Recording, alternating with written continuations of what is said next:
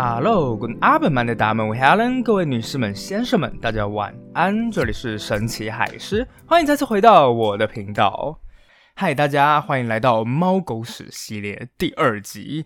呃，上一集啊，我们是用猫来打头阵，那这一集我们要讲的当然就是狗了。不过事实上啊，要找出有代表性的狗真的是有一点难，因为有名的狗实在是太多了。那后来找一找，找一找，最后我终于做出了决定，就是最常出现在世人眼前的前英国女王伊丽莎白二世，还有她的什么狗呢？对，就是柯基犬了。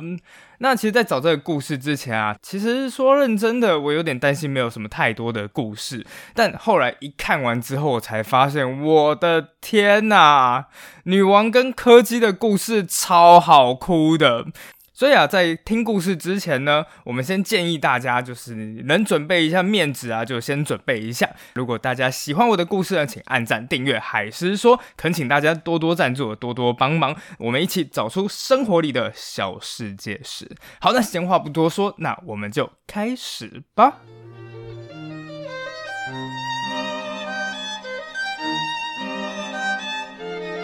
首先，在上一集啊，我们讲到猫是怎么样进入了人类社会。那这一集我们当然也是要讲狗的前世今生啦。是说这个时候啊，我们要先往回推一点点，哎，不会推得太久，大概就是一万五千年。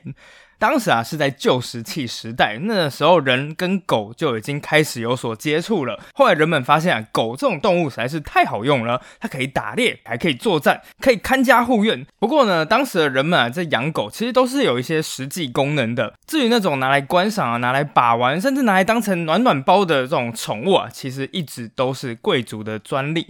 这其实也是蛮正常的啦。大家再想想看，人都吃不饱了，怎么可能还去养一些闲闲的宠物这样子？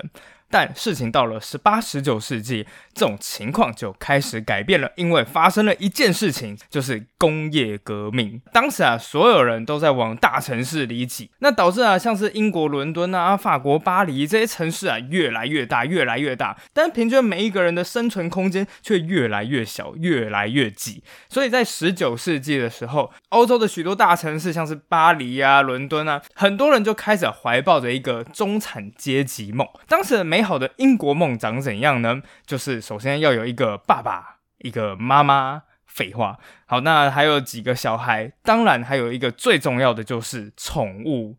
其实到最后，放眼世界历史，你会发现，其实每一个时代、每一个国家都有差不多的中产阶级梦。其中我自己光是第一个想到的就叫做蜡笔小新。哎，蜡笔小新的爸爸叫野原广志。你不要看每次啊，就是老婆都在嫌野原广志脚很臭啊，是个没出息的上班族啊。后来才知道啊，人家可是一百八十公分，名校早稻田大学毕业的，而且还买下了东京近郊基玉县里面一栋花园独栋洋房，根本就是人生胜利组，好吗？而也就像是蜡笔小新里面的小白一样，当时的人们就说，你要成为中产阶级。那就一定要有狗狗狗，也就因为这样子啊，英国人自然就超级喜欢的毛小孩，那主要就是以狗为主了。英国人非常的爱狗，爱到甚至是他们成为了第一个引入所谓的动物福利制度的国家。而在所有的英国家庭里面，最喜欢狗的就是那个英国到不能在英国的英国王室了。这句话听起来好绕口啊。是说啊，早在十七世纪之后，整个英国王室里面都一定会出现几个爱狗人士。那最有名的呢，就是那个维多利亚女王。她一刚开始呢，喜欢的是腊肠狗。那后来又喜欢上了苏格兰的牧羊犬，不过呢，他老人家其实没有什么取名字的创意，因为他不管是叫哪一只狗，一律都给他同一只名字，叫做 Noble，就是高贵。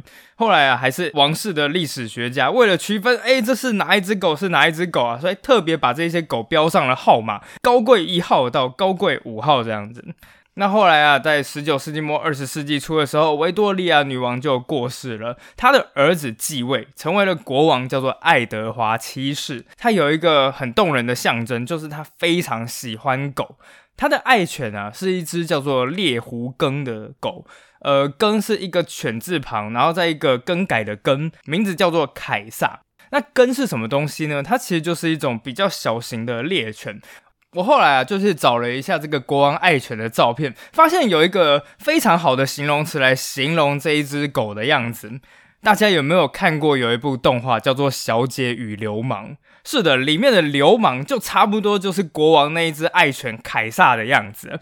好了，那凯撒的性格呢，其实非常的活泼好动，一天都闲不下来。每次啊，只要一见到国王，凯撒总是兴奋的在国王身边跳上跳下，非常开心的环绕着他。那国王呢，也会露出慈祥的表情，然后问凯撒说：“啊，你喜欢你的老主人吗？啊，你喜欢你的老主人吗？啊，喜欢吗？喜欢吗？啊，好可爱，给根狗骨头啊，差不多就是这个样子。”凯撒呢，就这样子啊，陪了国王大半辈子，甚至到最后还获得了特权，可以直接睡。在国王的扶手椅上面，但好景不长，在一九一零年这一年呢，爱德华七世去世了。但从那个时候开始啊，原本活泼好动的凯撒仿佛就消失了。凯撒开始拒绝进食，而每天呢，也都在国王的卧室外面徘徊不去。甚至有的时候啊，仆人还会听到凯撒在门外啜泣呜咽的声音。而有次，仆人不小心啊，忘记把国王寝室的门关上了之后，凯撒是偷偷的溜进了国王的寝室里面。等到最后，大家发现到处去找凯撒，发现怎么样都找不到，而最后才突然间想到，国王的寝室还没有找，去看一看吧。一群人就这样走进了寝室，而最后是王后本人啊，亲自弯下了腰，才发现凯撒在国王的床底下一直守候着。而也就因为啊，国王跟凯撒的感情实在是太深厚了，所以之后啊，在这个国王的葬礼之上，在王后的安排下，王室特别做了一个史无前例的安排，就是让凯撒去送主人的最后一程。后来在葬礼里面，成千上万的人都看到了凯撒跟在国王的灵柩后方，默默的走着。就这样子，透过一只宠物啊，人们发现了国王平易近人而且温暖的一面。从那个时候开始，宠物与英国王室就这个样子被人连接在一起，再也分不开。时间就这样子来到了二十世纪。那当然啦，在海狮这一辈的同年龄人里面，最爱狗的英国王室成员，当然就是已经过世的女王伊丽莎白二世了。而她最有名的政治标记啊，就是女王每一次出现的时候，她脚边那一大群的红红黄黄的柯基犬。那当然，我们现在看到柯基犬，真的会觉得嗯超级可爱的，尤其是那个短短腿和肥肥屁。而事实上，也的确是因为女王还有英国王室的推广，才让这种柯基犬啊红遍整个世界。不过，事实上呢，在伊丽莎白女王之前，柯基犬不要说是走红了，连它到底是一个独立犬种，还是它只是腿比较短的牧羊犬，在当时其实都还没有一个定论。到了一九二五年，也就是伊丽莎白女王出生的前一年呢，威尔斯柯基犬才终于被正式确认成为了一只独立的犬种。那现在就是出现了一个问题：伊丽莎白为什么那么喜欢柯基犬呢？事实上啊，两者的缘分早在伊丽莎白出生之前，这个不解之缘就已经种下了。事情啊，要从一个小女孩叫做 Selma Evans 瑟玛这一个小女孩开始说起。呃，我们之后会解释她是谁，那就先听下去吧。当年呢，这个小女孩才年仅七岁。不过，这个七岁的小女孩其实就已经非常的喜欢狗，而且就开始有养狗了。但在某个日子里面，一件可怕的事情发生了，她的小狗出了车祸，就这样子被车子撞死了。那车主啊，急急忙忙的走下车来，这个男人叫做艾伯特。我们就先记得啊，这一个男人叫艾伯特，撞死小狗这件事情啊，让艾伯特感到非常的内疚。后来回去之后，他想了很久，就决定写一封信给小女孩的父母。信里面就说啊，虽然这件事情无法抚慰你们的悲伤，但如果可以的话，请让我陪你们一只小狗吧。不料啊，小女孩的父母后来就拒绝了男人的提议。父母的说法是这个样子的。因为失去了这一只小狗，让小女孩感到非常的伤心，所以为了避免之后再发生类似的事情，不要再养狗，或许对小女孩来说是比较好的。那事情啊，原本就这个样子啊告一段落了，但没想到小女孩不愿意服从父母的这一个安排，她决定亲自行动，所以这个小女孩就用歪歪扭扭的笔迹写了一封信给那个男人艾伯特，说。如果你能给我一只小狗，我会非常开心的。”而不久之后呢，小女孩真的就收到了男人的回信，说他非常乐意送给小女孩一只狗。而在信的末尾啊，男人签下了自己的名字，叫做艾伯特·乔治·约克公爵。是的，他就是伊丽莎白女王的老爸。转眼间，小女孩已经长大成人，并且呢，成为了英国当时最伟大的狗狗培育员。等到一九三三年的时候啊，昔日的这一位小女孩瑟尔玛终于跟约克公爵亲自的见到面了。而为了这一次的见面呢，小女孩也为公爵带来了她的见面礼，就是一只小女孩自己亲自培育出来最喜欢的犬种，就叫做柯基犬。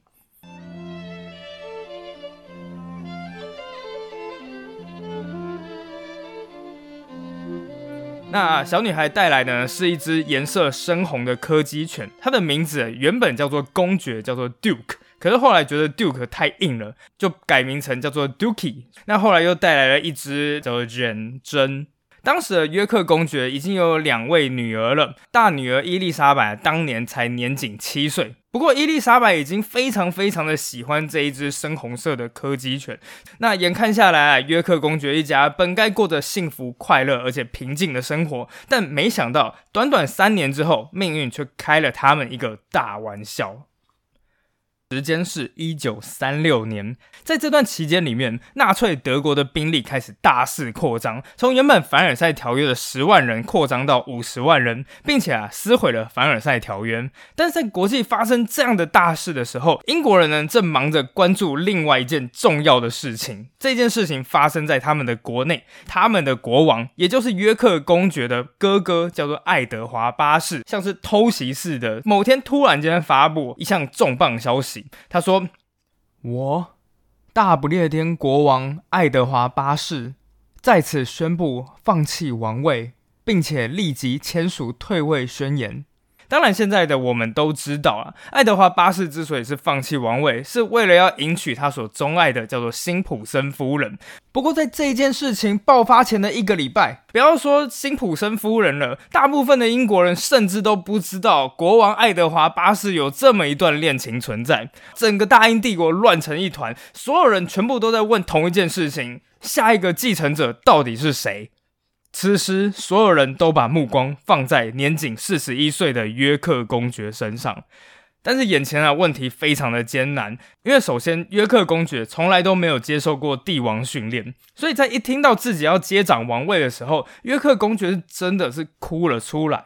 他说：“我从来不希望发生这种事，我从来没有审批过国家的文件啊，我只是一个海军军官，我只会这一些。”同一时间呢，不像哥哥啊，他本人其实非常的害羞内向，而且他还有一个最大的问题，就是他有严重的口疾。常常讲一讲说不出话来，然后就会开始发脾气。但约克公爵有一个优点，就是他的责任感很重。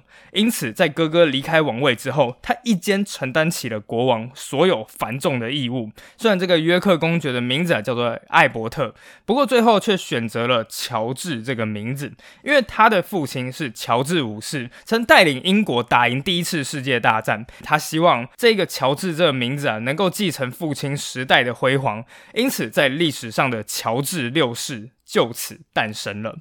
那时间就来到了一九三九年啊，随着德国入侵了波兰，二次世界大战也正式爆发了。那没多久啊，德国就打败了法国，在敦刻尔克把所有的英国军队赶出了欧洲大陆，并且啊开始大量的去空袭不列颠群岛。那所有英国政府也必须要立刻做出反应啊，所以这个王室啊，马上就把伊丽莎白公主还有她的妹妹玛格丽特送到比较安全的一个叫做温莎城堡的地方。不过呢，他们的父母并没有跟。跟随着伊丽莎白离开，而是选择留在伦敦市中心的白金汉宫，决定与伦敦市民共存亡。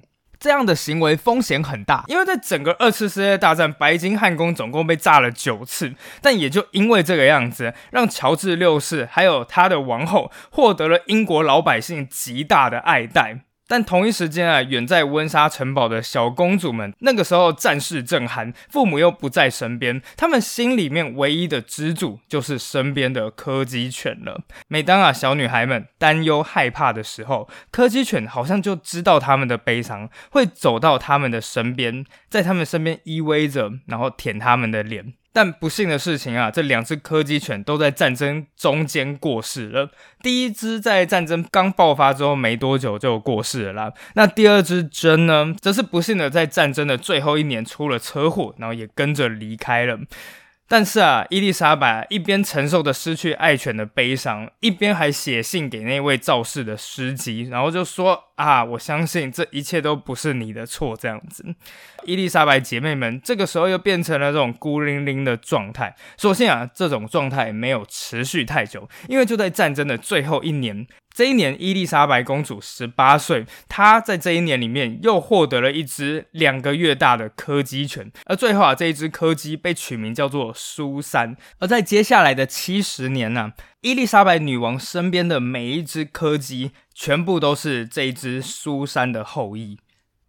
事实上啊，对王室一家来讲，苏珊的确是一只能够带来幸运的小狗。因为苏珊这一生呢，几乎就见证了伊丽莎白整个从公主到女王的全部过程。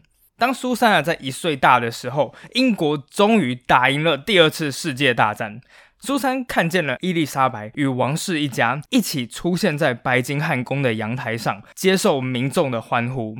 也看见之后的庆祝游行啊，看到伊丽莎白这辈子第一次，可能也是唯一一次逃离家里面。她和另外十五个年轻贵族们一起沿街跳舞，一起走到白金汉宫的阳台下方，跟着无数的群众一起大喊：“我们要见国王，我们要见王后。”等到后来啊，他老爸老妈终于出现在白金汉宫的阳台时，伊丽莎白公主啊，就与大家一起欢呼了出来。而在苏珊呢三岁的时候，她看见伊丽莎白公主出嫁了。她嫁给的是一位英俊帅气的希腊王子菲利普·蒙巴顿。苏珊看见伊丽莎白公主穿上一袭象牙白的婚纱，下面的裙摆整整长达四公尺。公主的面前披着白纱，她的头上啊则戴着奶奶的钻石冠冕。而在婚礼仪式结束之后，公主他们回到白金汉宫的前院时，天上洒下了无数的玫瑰花瓣，就像一场午后的大雨一样。苏珊甚至参加了伊丽莎白公主的蜜月旅行。公主把苏珊啊偷偷藏在一张毯子的下方，最后等到大家发现，当然就已经来不及了。所以小狗啊就这个样子跟公主玩遍了整个英国。苏珊最后甚至见证了伊丽莎白承担起女王的职责。当苏珊七岁大的时候，老国王乔治六世在睡梦中过世。当时啊，伊丽莎白公主刚好人在非洲的肯亚，那就看到了一群三十多只在红土里面打滚的大象。伊丽莎白公主还很兴奋的和丈夫说：“哎，你看这些大象是粉红色的呢。”但菲利普一脸凝重，接着告诉了伊丽莎白这个残酷的消息：伊丽莎白继位，成为了伊丽莎白女王。而在接下来几年里面，苏珊越来越常看见的却是女王的背影，因为继位后的女王有太多事情要做了，无数的出访。会谈、午宴、晚会，在结婚之后的第二年呢，伊丽莎白女王啊也生出了她的大儿子，叫做查尔斯。那没多久，安妮长公主也接着出生了。这个时候的苏珊呢，当然也是使出了浑身解数，想要重新赢回女王的注意。所以啊，从一九五四年开始啊，就接连的爆发出了苏珊咬人的事件。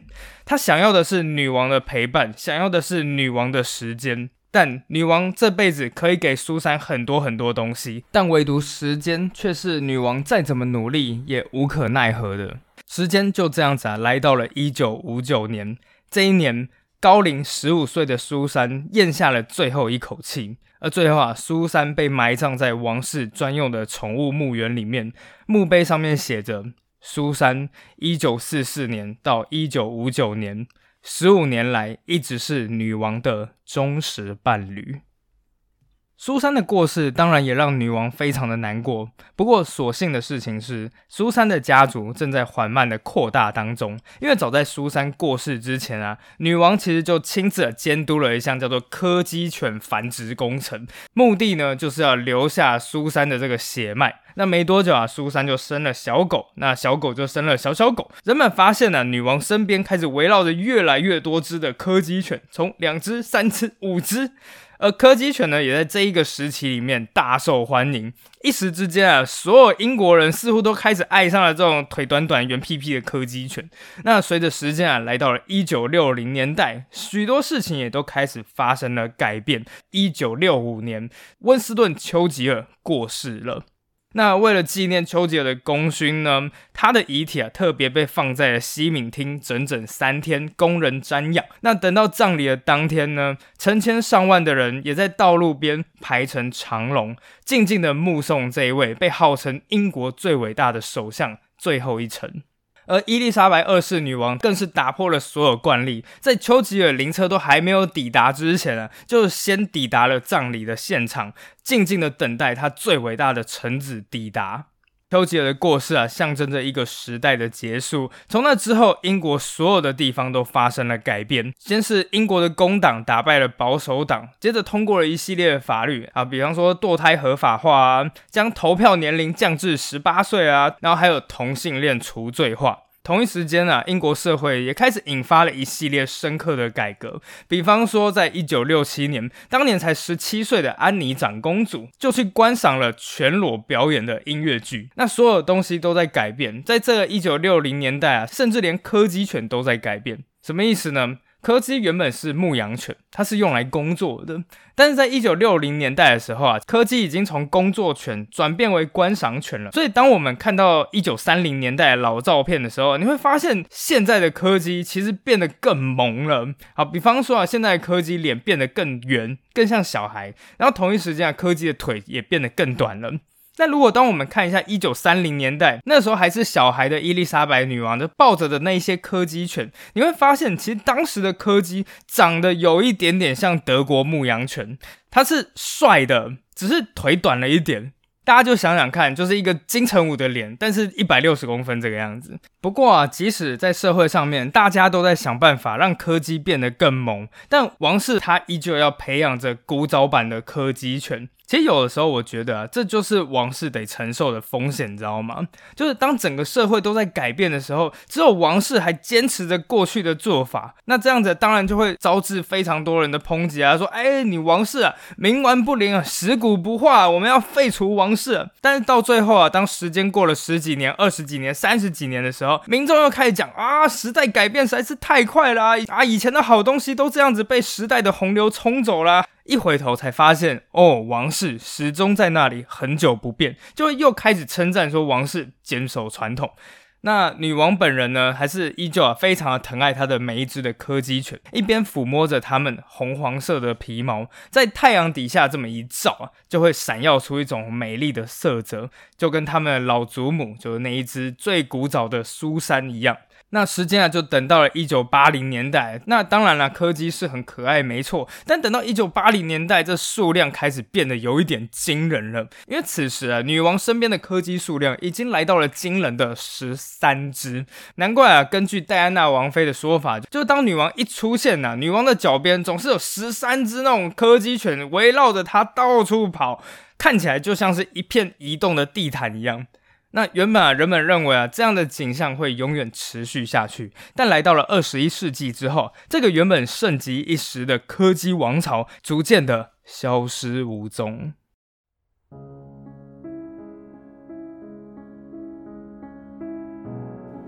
时间来到了二零零二年，在这一年。女王接连遭逢了许多残酷的打击。这一年的二月，女王的妹妹玛格丽特公主过世，而在之后啊，短短一个月，女王的母亲伊丽莎白王太后也跟着去世了，享年一百零一岁。对七十五岁的女王来讲，这是一次非常残酷的打击。因为想想，女王其实平时过得也是挺孤寂的，而女王唯一的慰藉呢，就是每天打电话给这两个人聊家常。但在短短一个月内，这两个人都接连不在了。那当时啊，英国有非常多的共和派，也就是支持废除王室的那一些人，他们当时的声势非常的嚣张，说。根本不会有任何英国民众有兴趣参加你王太后的葬礼了啦。但结果啊，在王太后葬礼的那一天，整个英国伦敦多达二十五万人站在道路两旁致哀。英国民众呢，看着女王乘车出来，就在经过这一些人群的时候，女王强忍着悲伤，一边对窗外的群众挥手致意。而就在这时啊，感人的一幕发生了。这群原本正在哀悼的群众，突然间响起了鼓励的掌声。一个人，两个人，而到最后，整条大道上面的所有哀悼群众全都鼓起掌来。后来，女王回忆到，那是她一生里最感动的时刻之一。但接连呢失去两位重要的家人，也让女王开始思索自己死亡之后该怎么办。所以啊，就在二零零五年，女王八十岁的时候，她做了一个决定，就是停止培育所有的柯基犬。据说啊，她的理由是：我不想在我离开人世之后还留下小狗，我怕他们没有人陪，会孤单。在一刚开始啊，其实大家没有发现，但逐渐的，大家意识到说，哎，女王身边的柯基犬似乎越来越少了。那时间啊，就来到了二零一二年，就是距今十年前。当时的奥运呢是伦敦主办，为了推广伦敦奥运啊，最有名的两位英国人，第一是女王，第二就是零零七詹姆斯庞德，一起联手拍了一支广告。那在这个广告里面呢，饰演詹姆斯庞德的演员叫做丹尼尔克雷格，啊他穿着一身剪裁非常考究的西装，缓缓的走进了白金汉宫，会见女王陛下。刚开始我原本以为，哎。不可能是真的女王吧？这应该顶多就是个演员吧？没想到一转头之后，哦，居然真的就是女王本人。后来两个人就一起抵达了奥运的会场。不过有趣的是，在广告里面呢，他们抵达奥运会场的方式是直接从直升机上面跳伞下去的。那当然，这个跳伞的很明显应该不是女王本人啦，应该是特技演员。女王当时八十九岁了，不要这样子为难老人家好吗？那当然，这一支广告非常的成功。不过那一支广告，最受人欢迎的不是庞德，也不是女王，而是女王身边的柯基犬。这些柯基犬长相当然非常的讨喜，就是圆滚滚的。那当庞德走过他们身边的时候，其中有一只不知道是塞好还是当时巧合，直接就躺在地上，然后露出自己的小肚肚翻滚。虽然这看起来的场景非常的温馨，但唯一让人感伤的事情就是柯基的数量。因为女王啊，曾经最多有十三只柯基陪伴在身边，但如今只剩下两只了。这两只分别叫做 Holly and Willow，何利和威洛，他们是苏珊的第十四代，也就是他们最后的后裔。只要这两只柯基犬一过世，苏珊的这一系就会彻底断绝。而等到六年之后的二零一八年，一则小小的新闻刊登在网络上面：女王的最后一只皇家柯基犬 Willow 过世了。原来啊，Willow 一直都有癌症相关的疾病。在宣布治疗无效之后，女王因为不忍心她心爱的狗狗受苦，最终决定将十五岁的 Willow 安乐死。那随着 Willow 的过世啊，苏珊建立起了这个大家庭正式就断绝了。根据那一篇报道，失去 Willow 这一只狗呢，对女王来说是一次极其严重的打击。报纸这样说。多年来，女王一直在哀悼她的每一只柯基犬，但对 Willow 的去世，她却比先前都更加难过。这可能是因为 Willow 是她与父母的最后联系，也是她童年的陪伴。更重要的是，一个时代的结束。最后啊，女王为 Willow 竖起了一块墓碑，上面刻有她的名字，还有一段话，写说：“女王忠实的伴侣。”本来大家以为女王跟柯基的缘分是不是从此就断绝了？时间又过了三年，就在二零二一年，女王却再次养起了狗。为什么呢？是因为啊，在这一年发生了一件事情，就是菲利普亲王的心脏出现了问题，紧急的住院去接受治疗。面对自己的老伴逐渐迈向生命的尽头，女王独自承受着无法言喻的焦虑及孤独。为了让女王开心起来，所以女王的第三个小孩叫做安德鲁王子，特别买了两只小柯基来陪伴女王。不过中间发生了一些小小的插曲啊，因为当他们要命名这两只小柯基的其中一只，他们就说：“哎，这就是王室的狗嘛，那就叫它查尔斯吧。”那最后啊，小狗是用了其他的名字啦。不过呢，女王在看到这些小小柯基的时候，还是感到非常的开心。但是就在短短两个月之后，最大的打击还是到来了。这几年如果有关注英国王室新闻的人，想必都知道发生了什么事。在二零二一年的这一天清晨，白金汉宫发表了声明：我们带着深深的哀伤宣布，挚爱的王夫菲利普亲王。爱丁堡公爵在温莎城堡中安详的离世。那根据报道啊，菲利普亲王在离开时其实没有受太多的苦。其中一名王室成员表示，菲利普亲王他在离开时的状态很温柔，就像是有人在睡梦中拉拉他的手，对他说一声“该走喽”，然后他就走了，非常非常的平静。这其实不就是我们很多人都想要的离开吗？但尽管如此啊，陪伴了七十三年的老伴离开了，还是让女王承受着难以言喻的悲伤。在菲利普亲王葬礼的现场，出现了一张这样令人心碎的照片。当时的女王身穿一身黑色的丧服，因为当时的正值 COVID-19 的高峰，所以根据防疫规定，她必须要这样一个人孤零零的坐在一整排的长椅上面。这景象让英国的名嘴都不忍直视，说在遭逢这样的打击时，女王甚至连找到一个可以让她哭泣的肩膀都办不到。而最后啊，在送葬的时候，菲利普亲王的棺木上面附上着一张手写的纸条，上面写的东西很简洁：“我爱你。”而下面的署名则是伊丽莎白女王年幼时的昵称，叫做莉莉白。但命运没有饶过女王，因为就在丈夫过世一个月之后，女王其中之一的一只小狗才五个月大，竟然也跟着过世了。当时的报纸只写了短短一句话。女王彻底崩溃了，你知道吗？当我看到这段文字的时候，我真的很难不去想象那个画面长怎样。女王啊，也许赶走了周围的所有人，独自一个人留在华丽的房间里面。女王也许会环顾着四周，从表面上看起来，这个房间富丽堂皇，但其实仔细一看，你会发现到处都是破败的景象，像是某个地方的壁纸翘起来啦。墙角的金漆掉了一块啊，这些其实都是他完全不曾注意到的小缺陷，但如今啊，一个一个都跃进了女王的眼前。伊丽莎白女王也许这个时候才发现，她的丈夫、她的家庭，甚至是她本人都已经尽了一切的努力去守护这个逐渐破碎的帝国。年老的伊丽莎白女王这个时候终于流下了眼泪。但女王会是用什么样的哭法呢？是那种像是女王一样的非常克制的默默垂泪啜泣，还是会像是一个普通人一样撕心裂肺的哭喊呢？那当然，这些我们都不会知道了。一年之后的二零二二年九月八日，九十六岁的伊丽莎白二世女王在王家城堡平静的离开。而随着他的离开，许多的秘密也都随着女王一起消失无踪。从国家大事到她为什么如此钟情于柯基犬，那些一直都是女王心中的秘密。但女王如此爱狗，其实也体现了古老英伦三岛里面一个优良的传统价值，那就是对动物的充分尊重。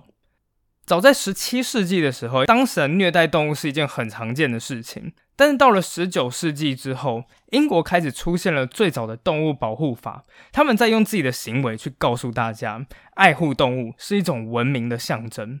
而当人类善待动物的时候，动物一样会加以回报，而且回报的会比人类想象的多更多。事实上啊，在女王去世之后，许多人纷纷的回忆起自己跟女王接触的点点滴滴。那其中呢，有一位叫做 David Note，这个人是一位战争创伤的外科医生。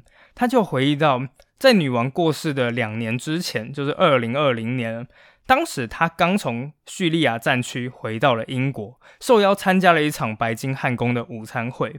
当时啊，女王问他说：“叙利亚的工作状况如何啊？”医生回应道：“他刚刚失去了母亲，正在悲痛之中。同一时间啊，他也因为战场的经历而在心里面备受折磨。”女王知道这件事情之后啊，没有回应，就请仆人送来了一盒狗饼干。医生说道：“在接下来的时间里，我们就默默的喂柯基犬饼干。”女王谈论着她的狗有多少只，叫什么名字，几岁了。但更多时候，我们都只是默默的坐着，默默的抚摸着柯基犬。而渐渐的，我的焦虑和痛苦。都消失无踪了。此时的女王微笑着，便和医生说：“你看，这样做比说话要好得多了，不是吗？”好，那我们的故事啊，就到这边告一段落了。那希望大家喜欢啦，我们就下次再见，拜拜。